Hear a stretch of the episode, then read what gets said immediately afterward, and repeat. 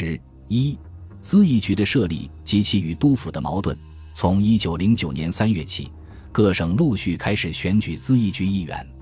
咨议局的全部筹备及选举活动都在督府的直接监督下进行。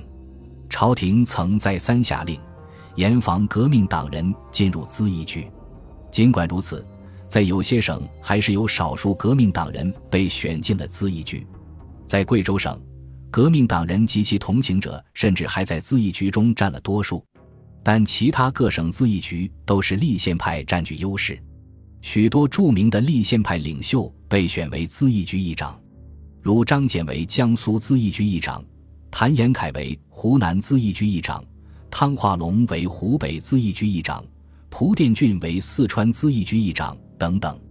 咨议局章程明确规定了各省议员的名额，其中最多的如顺直一百四十名，最少的如吉林、黑龙江等省仅三十名。此外，经其在顺直设专额十名，各省驻防旗营分别在各本省设专额一至三名。章程规定，凡是有本省籍贯年满二十五岁的男子，合于下述任何一种条件的，得有选举资格：一，在本省地方办理学务或其他公益事务满三年著有成绩者；二，在中外中等以上学堂毕业得有文凭者；三，举贡生员以上出身者。四曾任实缺职官文七品以上无五品以上未被参革者；五在本省拥有五千元以上的营业资本或不动产者。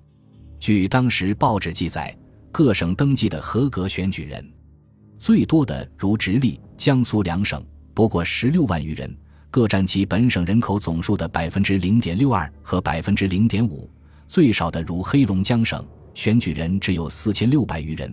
占该省人口总数的百分之零点二三，甘肃省为九千余人，只占其人口总数的百分之零点一九，其比例之低，恐怕是各国选举史上所少见的。选民人数如此之少，不单是因为选举资格的限制，很大程度上还由于风气不开，群众对选举冷淡，而官僚机构又不能认真办理的缘故。这样少的选民。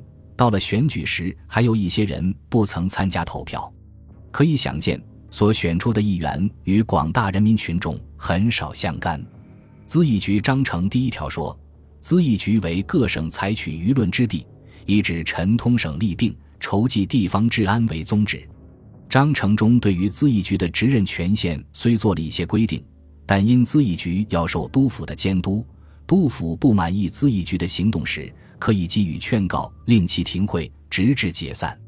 这样，就是咨议局的职任权限很难得到保障。咨议局不能过问官吏的任免，遇有贪官污吏，只能呈请督府核办。县政编查馆在答复考察县政大臣与市媒的奏折中，明确指出，监督全省一切行政皆在督府，而不在咨议局。凡一切关系均上大权。国家行政及国家政费，咨议局均不得参议。又指出，在国家税、地方税未划分之前，咨议局不得议减现行税率等等。所以，有不少督府实际上把咨议局看作不过是地方大吏的一种咨询机构。但是，对咨议局的性质，立宪派和顽固派从对立的立场出发，却产生了相同的误解。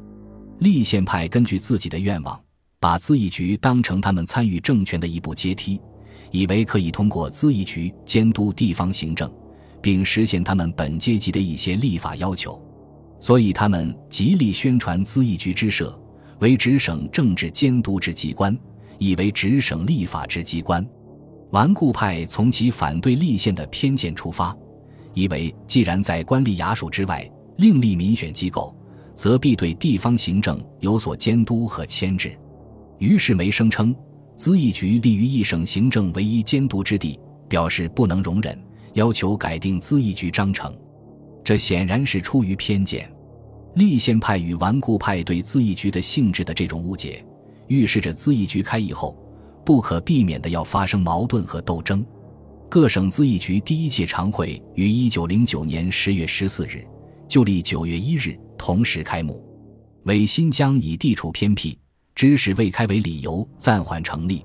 根据县政编查馆的规定，咨议局必须先讨论督抚交议案。由于会期有限，结果许多议员提议案和人民请议案未及开议就闭会了。如江苏咨议局第一届常会共收到议案一百八十四件，其中这个统计说明了两方面的情况：一方面，作为专制制度下一种改良产物的咨议局，因受到督府的牵制，不能完全独立议事；但另一方面，议员自动提议案达九十八件之多。说明咨议局也并非完全遵命议事，反映了立宪派议员有一定程度的政治主动性。另外，有来自人民中各阶级各阶层请议案件七十一件，则说明人们对咨议局也并非抱着毫不关心的态度。也正因此，咨议局在当时社会条件下能够发生一定的民主的教育作用。各省督府对于咨议局的议决案，多半采取不以为然的态度。议案呈报后，往往久延不予公布实行。有的督府甚至对于本省重大事项根本不交咨议局复议。如四川省扩充军备，增加军费二百万两，总督赵尔巽电询县政监察馆，应否交咨议局复议。该馆复称此事与咨议局无关，督府可自行核定。还有某省咨议局因议案中涉及外交事件。巡抚当即严加驳斥，声称咨议局无权议外交事项。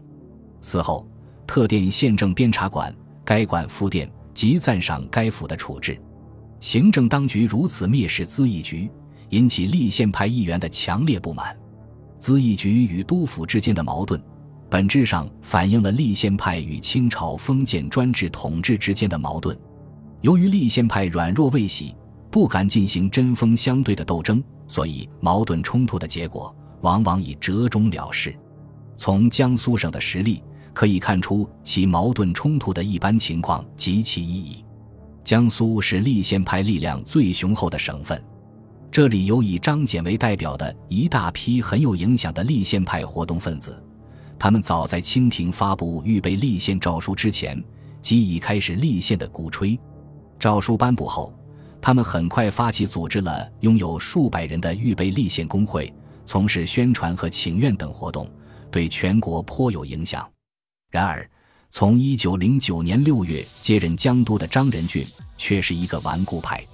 早在一九零七年，岑春轩奏设咨议局时，他就表示反对。对于速开国会、速设责任内阁，他更一贯持反对态度。他曾与苏府承德全辩论。声称国会与责任内阁二者终不解为何事，其顽固无知可见一斑。在江苏咨议局第一届常会期间，张仁俊对其议决案多有不满。十二月三日，就历十月二十一日，张札复咨议局所议十一案，其中有两件交令复议，有五件予以驳回。驳回的议案中有一件是关于学务公所的议长。议身产生方法问题，议员们鉴于过去由官厅委派的议长，议身不能经常到所履行职责，因而决定采取前宁署提学时所定的赵额选举的办法，选举议长和议身，以期推动地方学务的发展。但张仁俊竟借口此法不合学部就有定章，坚持仍由督府学司临委。在他札复咨议局的行文中，竟用了劝告的字样。于是舆论哗然。按咨议局章程的规定，咨议局有逾越权限情形时，督府才可予以劝告，劝告无效，则以停会或解散处分之。当时传出江都行文咨议局有劝告字样时，人们都认为张仁俊一贯反对立宪，反对咨议局。这次劝告之后，将必记之以停会或解散。舆论界对此事极为关注。时报曾发表专文加以评论，对江苏咨议局表示声援，抨击张仁俊等人以排斥咨议局为保持路位之第一妙诀，骂他们是肉食者鄙。由于咨议局刚刚成立，虽其权力很小，但毕竟是煌煌谕旨在三名十委预备立宪的一个重要的步骤，即使一贯反对立宪的顽固派，一般也不敢无故加以破坏。当时刚上台不很久的摄政王载沣，为了笼络人心、确立自己的地位，正竭力伪装促进立宪。是年六月，他曾将奏祖立宪的陕甘总督声允开缺，一时颇产生一点震动。在这样的背景下，张仁俊考虑舆论对他大为不利，迟迟不敢走下一步。而江苏咨议局议长张謇则力求息事宁人，特在《时报》上发表致编者的一封信，尽力上下折中，但也含蓄地批评了张仁俊的蛮憨。张仁俊见有人为他铺了台阶，遂声言劝告字样实是幕僚拟稿疏忽所致。就这样，一场冲突才告了结。实际上，第一届咨议局会议期间，各省立宪派都是小心翼翼，不敢越雷池一步。但即使这样，仍遭到督府缉视。清末官吏大多数都很狭陋，根本不知宪政为何物，加以官场积习太深。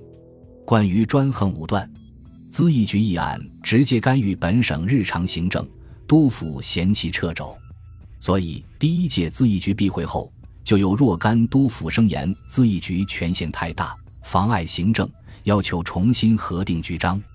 一九一零年第二届常会时，正当全国请愿速开国会的高潮，又逢资政院开院。虽然资政院的地位不见得比咨议局来的优越，但立宪派感到能得到一点上下呼应之妙，所以在这届会期中，他们似乎胆壮了一些，与督府的冲突更频频发生。第二届咨议局会议普遍碰到的问题是各省督府拒不交易预算案，为此。各省咨议局协同力争，有的提出以停会或辞职相要挟，拖到后来，各省特召集咨议局临时会来讨论督府迟迟交出的预算案。这些预算案都是些临时凑成的，既未划分国家税与地方税，也没有收入支出的细目，但议员们却只得满足于这种不成体统的东西。事后证明，各督府根本不重视咨议局讨论的结果。他们或者根本不承认议案，或者实际上仍照自己的一套执行，因此发生了江苏咨议局为争预算案而全体辞职的事。江苏咨议局于一九一一年三月开临时会讨论预算案，对原案颇有增减。江都张仁俊甚为不满，不予公布施行。咨议局议长张俭以下全体常驻议员辞职抗议。各省咨议局得悉后。纷纷表示声援。军机处根据江都的报告，复电要张仁俊劝告咨议局议长、副议长、常驻议员复职，倘不听劝告，再请旨定夺，暗示将以解散相威胁。江苏咨议局议员们闻信，十分愤慨，也纷纷宣告辞职。不数日，便有一百多议员宣告辞职。当时，江苏申商还组织了预算维持会，声援咨议局。反对江都的专横，提出预算案不成立，将不纳捐税的口号以示抗议。在京的江苏籍官吏纷纷集议，以上折言和江都上任以来逆灾殃民、截流经饷、仇视宪政等罪状，舆论对张仁俊很不利。那时湘、川等省铁路风潮已渐兴起，清政府见势不妙，才改变主意，想以安抚办法解决。六月间，资政院江苏议员提出工程，要求总裁、副总裁转资内阁。对江苏预算案，如以资议局为事，则力斥江都工部局议预算案；如以江都为事，请立即解散江苏咨议局。资政院把有关此案文书转资内阁，内阁大臣有的主张力斥江都公布预算案，有的主张交由江都苏府会同合办。正当此时。江苏咨议局议长张謇为筹组商界代表团赴美访问时来京请命，内阁总理大臣易匡接见张謇，并征询他的意见。张达称预算案不公布，就只好解散咨议局，别无转还办法。这时易匡才拿定主意，电令张仁俊公布了预算案。随后，江苏咨议局议员于九月十二日宣布全体复职。咨议局与地方官吏的冲突多半属于名分之争，还没有充分显示出立宪派议员为资产阶级的根本利益进行斗争的原则精神。正因如此，尽管督府如何专横灭法，只要给咨议局一点面子，事情即可草草收场。从这里也可以看出清政府的预备立宪是如何的虚伪，立宪派又是如何的软弱。然而，资义局毕竟在某种程度上反映了资产阶级的利益。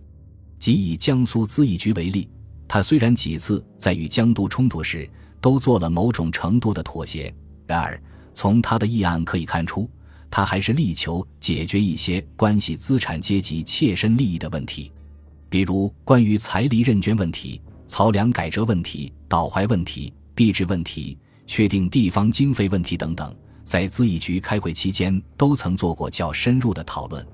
对于财力认捐问题，资义局曾委派议员黄炎培等到各地商会做了一个多月的详细调查，表现了资义局与历来官场不同的办事精神和作风。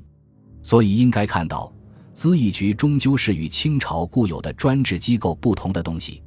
他对专制制度和官吏横暴多少起了一些牵制的作用，而且由民选议员组织机关及议行政案件，毕竟是数千年专制史上没有前例的事。他在一定意义上总算为社会增添了民主成分。本集播放完毕，感谢您的收听，喜欢请订阅加关注，主页有更多精彩内容。